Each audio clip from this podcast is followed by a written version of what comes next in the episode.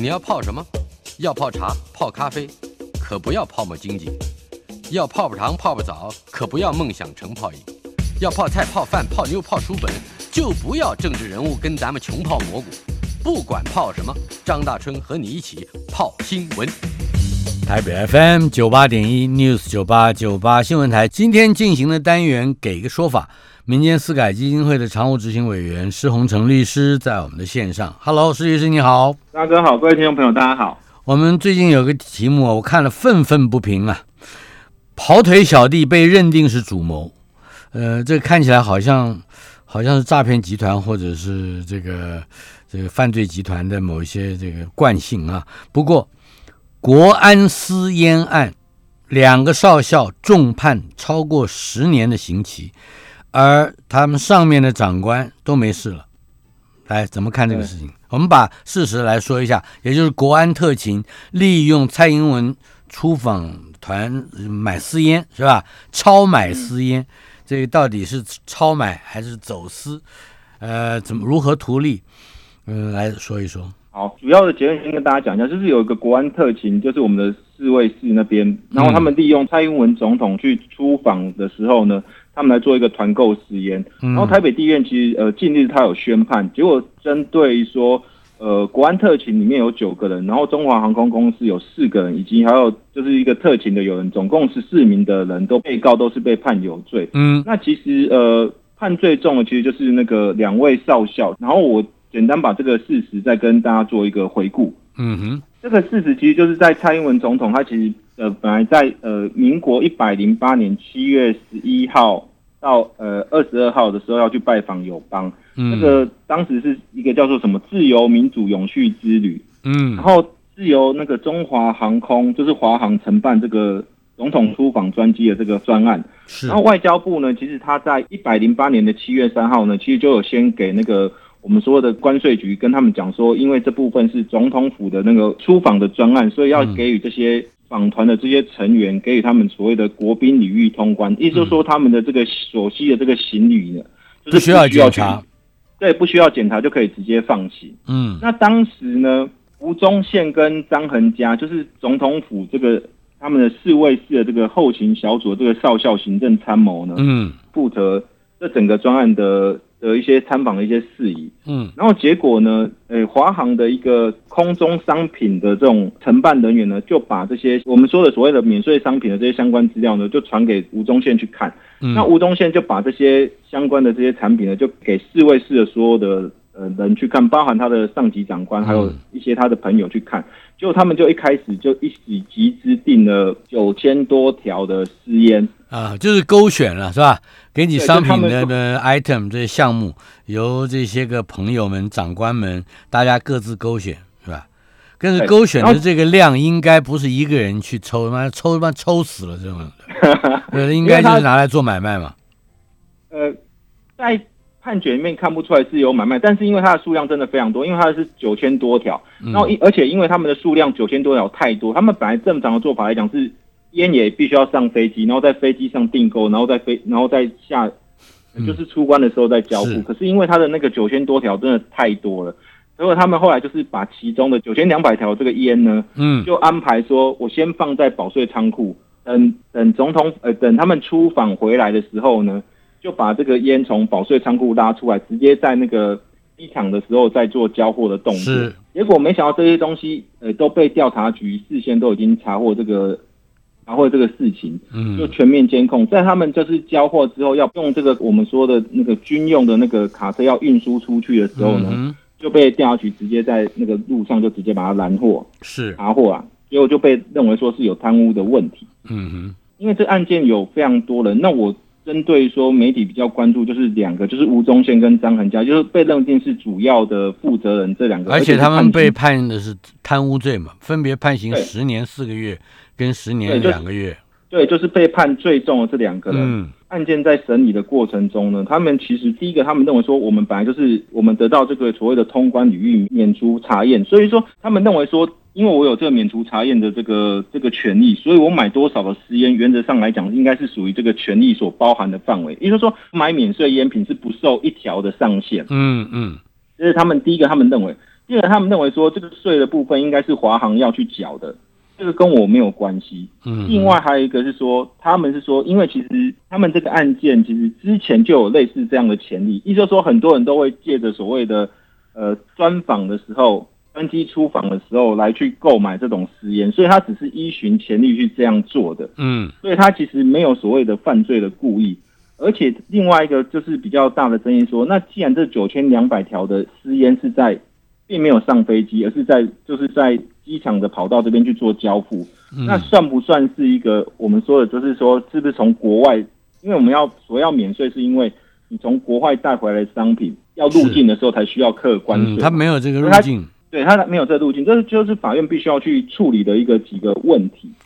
那首先来讲，法官是认为说，到底这个免除通关的这个查验的这个办法呢，到底是不是给予说你就可以不受上限的去订购这个免税烟？嗯，可是法院认为说，这个免除查验办法跟这个关税的这个免税的这个规定呢，其实是在法律上来讲，虽然都是由关税法去授权给予的，可是两个规定其实它的目的跟它的方式都不一样，嗯，一个是给予说我给你通关的优惠，意思就是说你只是免除掉去，呃，被关税局去做查验的动作，嗯，但是并不等于说直接就给你说免除，你就是要申，假如说你买这个免税商品的话，嗯，并不就是因为说，当然就给予说你这个免税商品就可以不受我们呃，你这讲的比较绕了，就是说明明就是不检查你不表示你就可以走私嘛，对，就这个意思，嗯，所以说。法院认为说，你这个说法来讲，是你第一个你是误会这个法律的这个规范。那第二个，你一直说你之前出访就有类似这样的规定，所以你们认为说，哎，我我确实是不知道说这个是犯法的。嗯。可是其实法院调阅这两个人这个赖的这个对话记录，其实有发现到说，嗯，他们其实在对话中就有认为说，哎，我这次订的烟品风险太高，会被人家查获啊。既然是有风险的顾虑，就表示他们的确是有犯罪之故意啊。对。所以法院就认为说，你们明明都知道这件事情，不然你们假如说这认为这个是一个正当的福利，那你们为什么要遮遮掩？为什么会说有风险？嗯，对，所以法院也不认可这个说法。嗯，那最后一个比较大的争议就是说，那这个九千两百条的这个。到底它算是不是所谓的是一个免税商品？我们所有免税商品都是通常来讲，法律规定就是说，行李的部分原则上是有三种的情形是说才需要去课征税的。嗯，一种就是说你是在国外入境的时候，嗯，你要去去购买嘛；一种就是你在飞机上购买，嗯，然后另外一种是从保税仓库进入到科税的区域的话，嗯，才需要。那另外就是你在那个免税商店买东西的时候，你买完要进来的时候，这三个条件下。还需要去课关税，嗯，那这个比较特别一点，就是说这个九千两百条的烟呢，当时其实下飞机之后，从保税仓库直接运到这个机场等他们去拿，那所以在法律上来讲，它似乎也没有从所谓的境外运输到国境内，因为它一直都在国境内嘛，是，它也不是说保税户从保税区进入到科税区，因为他们进在这个机场的这个状态里面呢。被认为是一个机场的管制区，它还没有进到所谓的科税区。嗯，那另外这个也不是说入境的旅客从国外直接携带或是在免税商店购买的商品嘛？因为其实它并没有在飞机上购买或在免税商店上购买。假如说我们一般认定的这种要科关税的这个免税商品的话，似乎在认定上会有点争议。可是法官是认为说。那假如说你是一种等于说你是用规避的方式去规避这个关税，而且你的量又这么大，嗯，那假如说大家都可以用这种方法，是说，哎，我只要在机场旁边这个货物去交付这个应该要科关税的这个商品，然后因为我不符合上面三个要件的话，就认为说它是一个合法的方品的话，法官认为说这个情节来讲就是显然是一个法律上的一个疏漏，所以他认为说这个部分是应该要科税的商品。嗯，而且不止九千两百条，哎。他专机上还带了八百条哎，也就是说总共有一万条哎。对，应该说九千两百条这个是在机边交的，那专机上的那个是另外，因为专机上那个本来就符合你从国外入境上购买的嘛。八百条也不得了，我把八百条烟能一次烧掉，放在一个房间里可以熏死不少人呢。可是八百条烟其实，在法律的要件上来讲，它是比较明确的。那可是九千两百条烟，它刚好是处于一个。刚才我们说这个三个规范的要件里面，其实都不太符合。嗯嗯。那只是法院认为说，你明明就知情，所以说不应该说以烟品没有上飞机，或是你没有在机上取货，就认为说这个就不是你自己的商品。法院是这样认知的。所以针对这个部分来讲，法院还是不认可。嗯。这个就是吴宗宪还有他辩护人的一个答辩。嗯哼，现在主要还不是吴宗宪、张恒佳这两个人，或者说两个承办人而已啊，他上面还有长官的。呃，一般的看法在媒体上都是在说，这个是把跑腿小弟搞一搞，主谋、嗯、完全置身事外。你怎么看这个问题？我在准备这个题目的时候，有稍微去看一下这些新闻。其实很多呃，比如说他的上级长官来讲的话，都是被检察官用缓起诉的部分，比如说在科予一些罚金，然后并且受法制教育就结案了。嗯所以原则上来讲，这个以本案来讲，它的最高关阶就是到少校为止。那之前我看的资料是说，还有可能要有呃将官来去做跟他们去做订货这个、这个这个这个情形。可是现在有一个问题来讲是说，吴宗宪他其实，在案件中他有去也有去抗辩说，他其实是受到上级长官的指示。嗯哼，法院就问他，那你的上级长官是谁？他又没有提出任何说他实际受到指示的一个就是他不能指定，呃，或者说不能够供出他的共犯上司，是这样吗？就是至少他没有说他是受到谁的指示去这样做，所以法院认为说，你说你受到上级的指示，因为讲我们知道军人是有服从的天职嘛，嗯而且你只要抗命的话，甚至会有刑事责任。可是，在法院来讲，就说你你一直主张说你是有听到呃上级的指示，可是你上级是谁，你又你又不愿意讲出来。嗯那对法院来讲，我不能知道说到底是不是真的有这个上级存在。啊啊，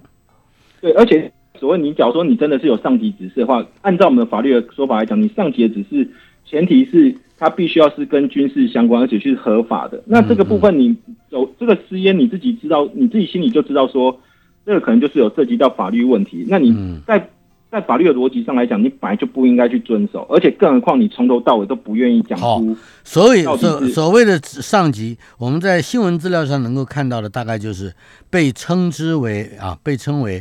呃，单纯买未税烟的国安局特勤中心上校，什么林志健呢、是吧？呃，这些人对，对吧？判刑只有六个月，还可以一颗罚金，还可以缓刑两年。我看到了资料来看的话，其实涉及到私烟案的长官来讲，还有包含将军，那就是买烟的嘛，是吧？就是对，就是我要买几条，我要买几条的。对我们的将军是，呃他是真的抽烟瘾很大，还是他也在做买买买卖烟的 sinh 这个生意？在这个环起诉的部分，地检署也没有公布，所以我们不确定他们到底是怎么认定。不过，因为其实因为都已经是环起诉的话，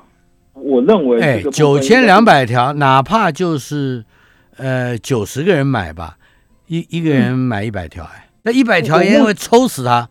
对不对？所以那如果说不是只买买到一百条那么多，每每个人只买了十条，那就有九千个将军呢，或者是呃九千个少校以上的上级。哎应该说，我目前看到地检署这边是有七十七个人去做缓起诉，然后那每个人就差不多一百多条了。那哎这样的话，我们还有什么战力啊？就战力这边我不知道，只是说这一块来讲，所以这个案件判决出来之后，大家都觉得说，针对说我只是负责承办去类似说接受大家订购这些人，他反而刑期要判到十年以上。嗯，可是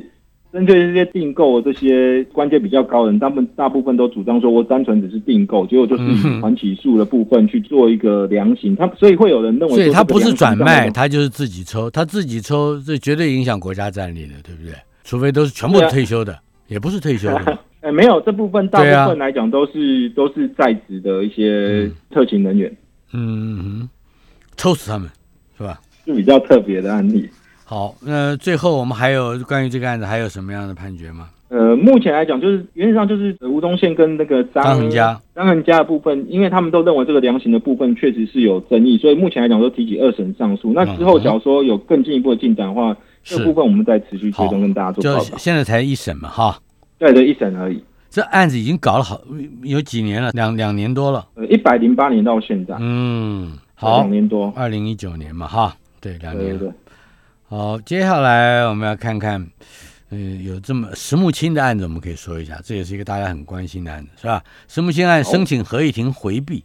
监察院的意见是审理背离公平原则，这个也为我们解释一下吧。好，诶，石木清的案件其实已经开过两次庭了，然后第二次开庭就是在七月十三号的时候开庭。嗯不过这一次开庭比较特别的是，因为呃，监察院的代表当庭就申请所谓的法官，他们认为说这些法官来讲，可能就是在审判上有违背离所谓的公平原则。嗯他们要求整个法院就是呃，整所有的审审的法官都必须要回避这个案件，必须要另选法官来去做审理。等一下，是监察院这这么这么看法是吧？监察院提出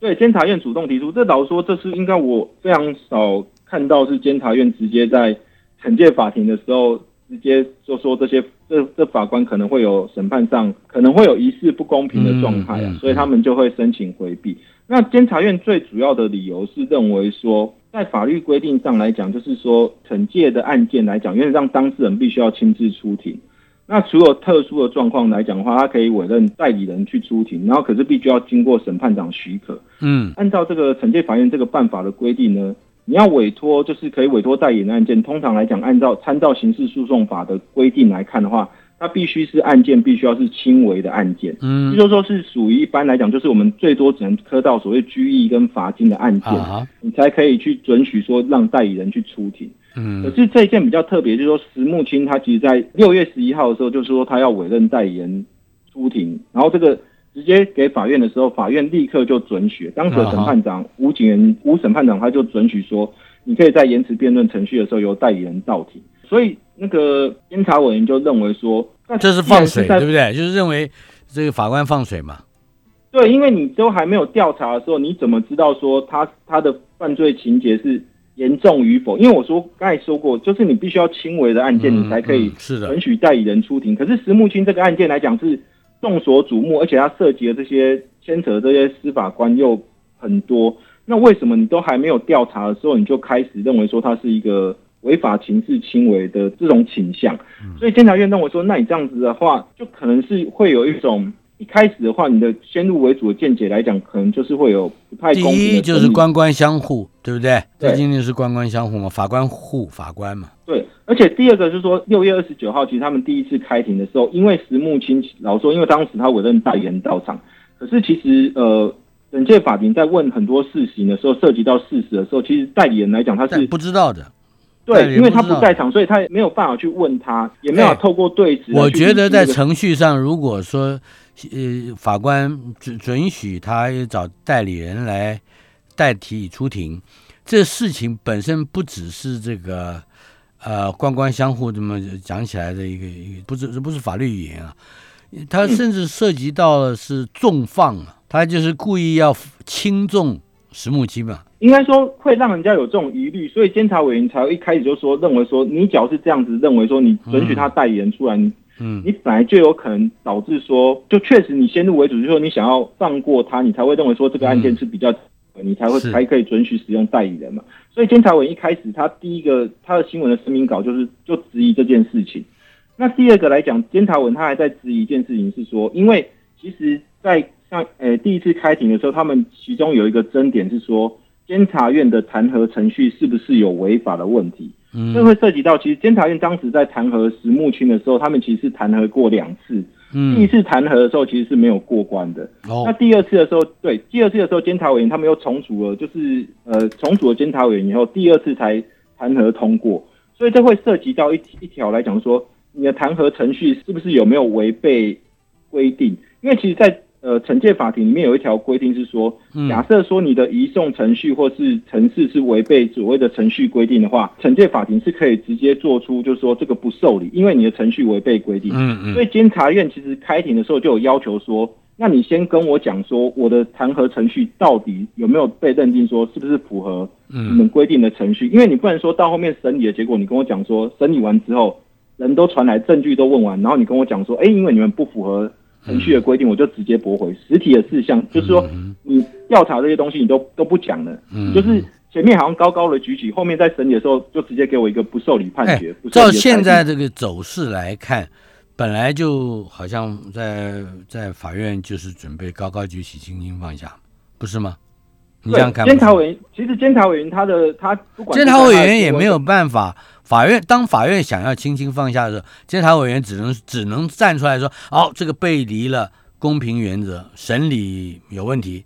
可是对监察院能制止吗？你告诉我，以目前来讲不行吧是没有办法，对嘛？所以他是在演戏嘛？监察院跟合议庭整个的都在在在演一出戏嘛？就演一出要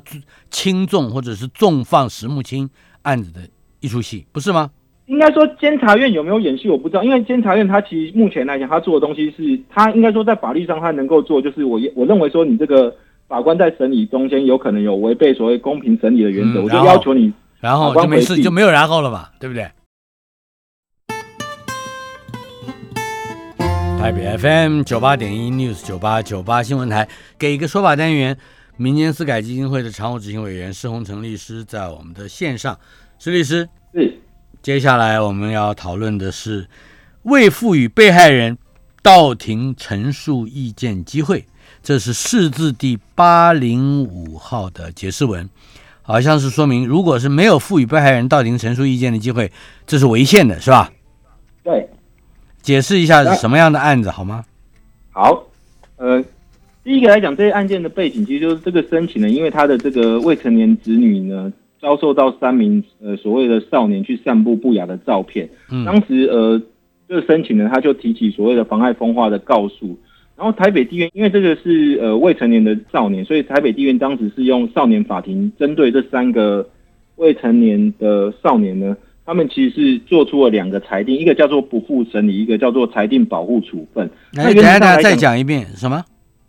对，就是他有做出两个裁定，一个叫做不付审理，一个叫做保护处分。嗯，那这两个原则上所谓的不付审理，意思就是说这个案件比较轻微。那轻微的案件来讲，就是没有到要去做一些保护管束的，怎么说，就是一些我们所谓的保安处分的这种程度。嗯哼，那另外有这个案件，我们是少年案件，所以它是不公布的。那我们只能从这个裁定里面去看到说，这两个裁定来讲，相对于说申请人想要给的裁罚来讲的话，都是相对来讲是比较轻微的的处理方式。然后，点他其实不服法院的这种认定，说呃这个案件的这个结果，所以他就提起所谓的抗告。嗯而在抗告的过程呢，直接也是被高等法院去做裁定驳回。那最主要的原因是因为申请的话，针对说认为说少年保护事件里面有一条规定是说，在讯问少年的时候呢，他其实只要讯问少年跟他的代理人，那就针对被害人的部分，还有他的法定代理人的部分，他是没有权利去表达意见的。一简单来谁没有权利表达意见？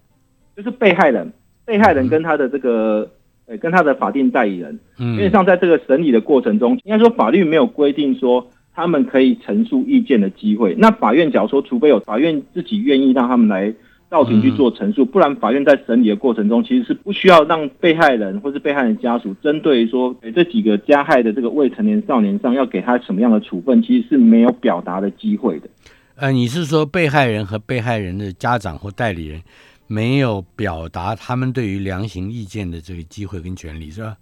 对，这这个主要是基于对于少年的保护，而这个保护的对象是加害人啊。应该说少年事件它的立法的这个目的来讲，它本来就不是要去做对少年去做一个裁罚，它目的应该是说让让少年可以矫正他的这个行为，让他去往好的方向去发展。跟我们我们成年人这种刑法来讲，比较比较不一样，就是罪责部分来讲，它的考量的方向是不一样。好，，这是我们现行的法律如此，对不对？对，那么结果这个嗯，四字第八零五文五号文是由呃这一个案子里的未成年而且遭到少年侵害的家长他提出的吗？对，谈一谈。因为他提出之后呢，然后大法官受理之后，他大法官就认为说，呃，犯罪的被害人呢，只要要是说我们在法律上有给他一定的地位或权利的话，嗯虽然说他不是当事人，但是因为他还是在这个程序中，因为他毕竟是被害人，他是跟本案有相关，他是属于一个重要的关系人。那在我们宪法有要求所谓的正当法律程序的原则呢，在法院审理的过程中，他还是应该要有一定的所谓的程序的参与的这个权利。嗯那所谓程序参与权利呢，在大法官认认为是说，犯罪的被害人到庭陈述意见这个权利呢，是所谓的被害人程序参与权的重要的一个基本内涵。但是过去法律过去的法律之所以不要让未成年的被害人这个是到庭陈述，主要是怕对这些少年有有更多的就是二次伤害，对不对？对，其实我我认为说这个部分确实是有这样的考量。可是因为呃大法官他站在另外一个看法来讲，他就认为说被害人假如说可以到庭去表达，就是说他陈述他的被害情节，以及他希望说这些加害的这个少年，法院要对他们做一些矫治或是环境的调整的时候，他假如说被害人的意见能够出来的话，他认为说让法院可以有综合去考量，对加害的少年能够采取怎么样适当的措施是更好的。大法官认为说被害人的声音应该出来。那法院应该要综合这些听到这些所有的讯息之后，去做一个对于加害的少年去做一个比较适当的处分。他认为说这样应该是比较好的方式。呃，而且等一下，这个被害人还未成年，被害人的家属或家长，也就是他的法定的诉讼的代理人，也应该会基于对于子女的这个爱护吧，啊。也也也可能会主张要从重量刑，对不对？我现在始终不明白，之前我们也曾经讨论过类似的这个例子啊，就是被害人究竟有多少他表达意见的机会，并且这个表达了的意见会被在什么样的程度上重视？一般说来，这他们总不会说说啊，我我觉得呃不必惩罚了。啊，大家都是少年，我想这个不不不不大合于一般的人情事理吧？那到底法院又会有多少多大程度上面会参考他们的意见呢？以我角度来看的话，我我是认为说，其实被害人的意见他能够表达出来的时候，法院通常来讲在审酌的过程中，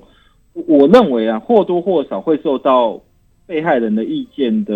呃。那那假如被害人说我希望他去死，那法院会参考吗？就是我希望他去死，我我在法院的认知里面应该是说他希望他的刑度是不要轻的。那法院确实是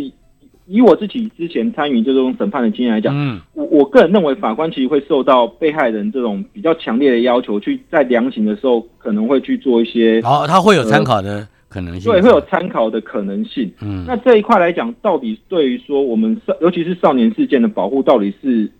是会呈现什么样的效果还不能确定，但是大法官只是很明确的表示说，呃，因为既然来讲，在这个裁定里面，其实我们有在少年事件保护法里面，其实他有说，那假如说你对法官的这种所谓我们刚才说的这种呃裁定保护或是不付审理这种裁定，被害人或被害人的家，就是他的法定代理人有意见的话，他其实是可以向所谓的抗告的。那既然你都愿意让他有提起抗告的权利的话，那你在审理的过程中，你就应该让他有表达的表达的机会啊。可是你连你既然不给他在呃在我们说在一开始审理的时候不给他表达的机会，那你又给他抗告的权利，那大法官认为说这样并不是一个以他来讲，他认为说这样子的话，犯罪被害人的这种程序参与其实就是有不足的地方，不足，所以他认为说这一块来讲应该是属于一个违宪。立法院他给予他两年的时间去做一个。再做一个修法啊，啊，对，要修法来去补充。那在修法之前呢，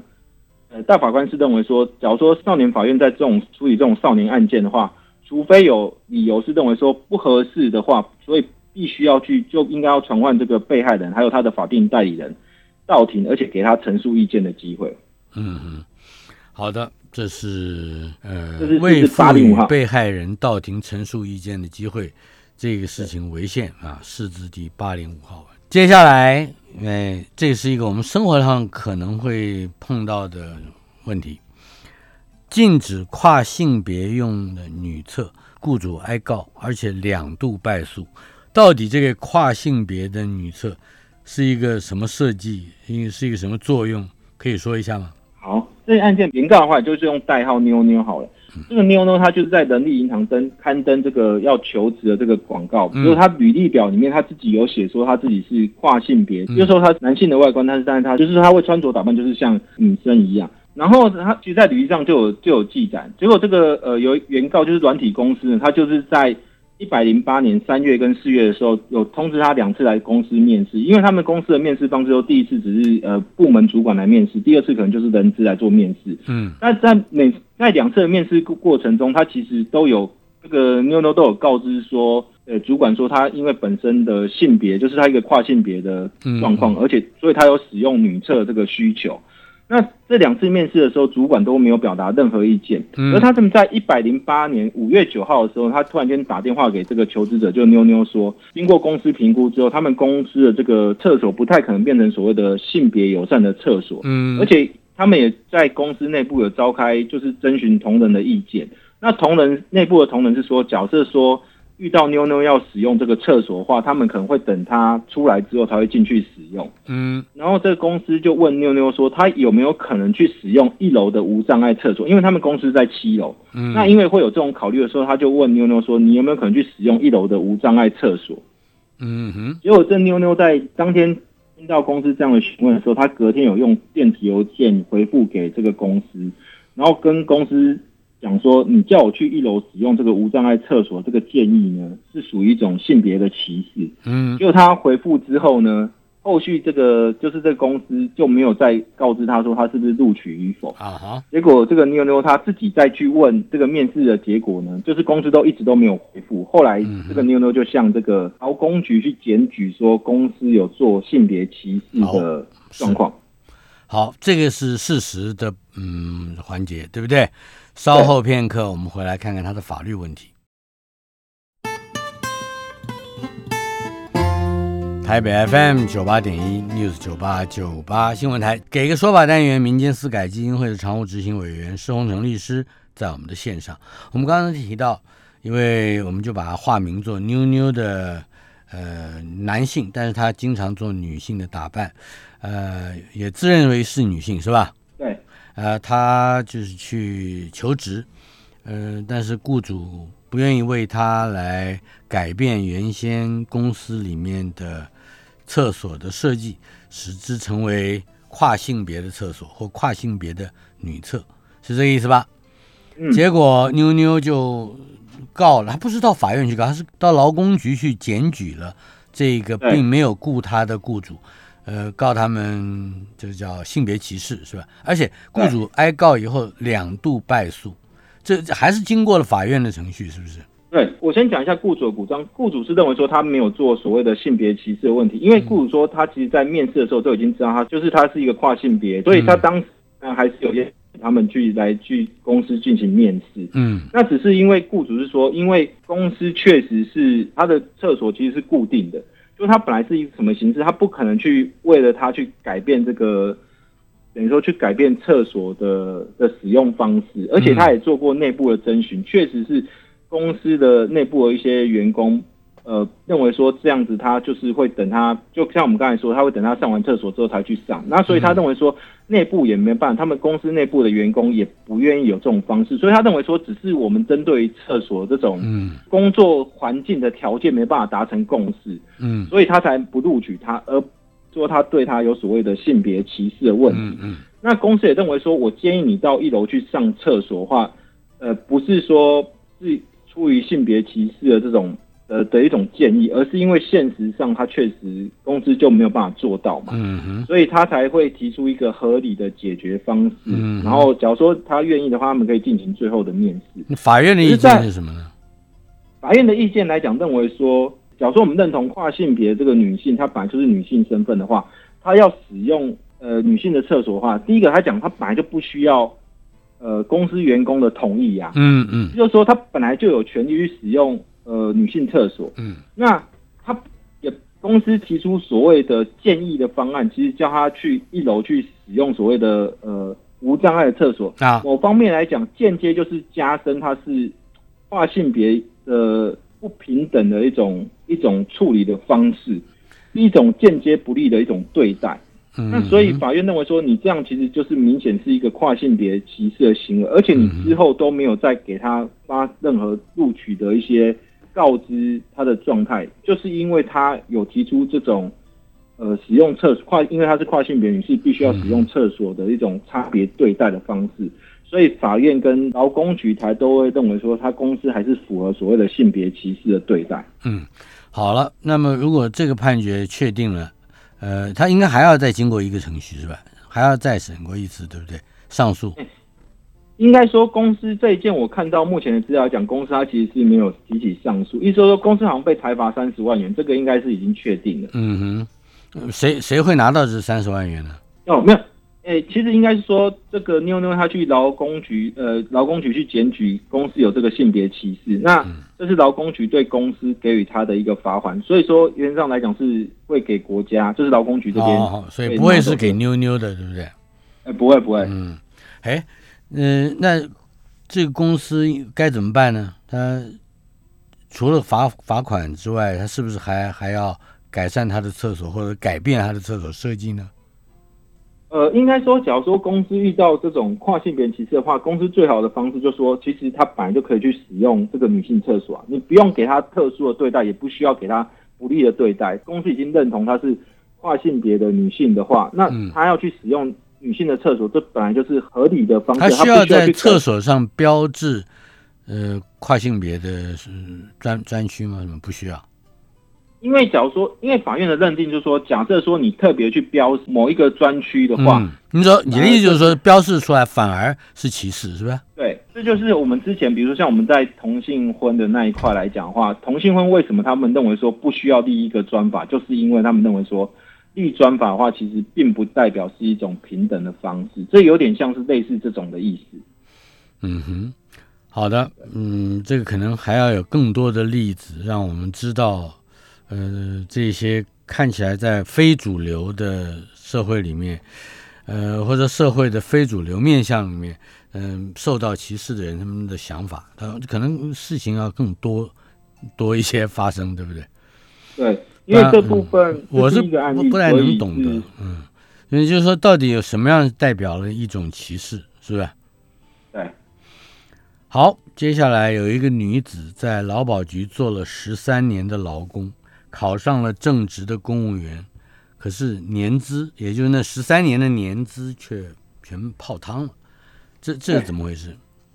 其实就是应该就是说有一个周姓的女子，她在九民国九十四年的时候，她劳保局当时有举办一个呃，就是劳保局禁用业务人员的招考的考试，录取的时候，她是以劳工的身份进入劳保局去工作，嗯哼，就一直做到一百零七年，当时她已经做了大概有年累计的年资就是有十三年之久了。可是他一百零七年的时候，他因为要照顾家人，所以他后来就是辞职。嗯，然后在隔年的时候，一百零八年的时候，就是参加这个公职人员的初等考试，是考上了之后呢，又被以公务员身份又被重新分发到那个劳保局去任职。嗯，他做的工作其实是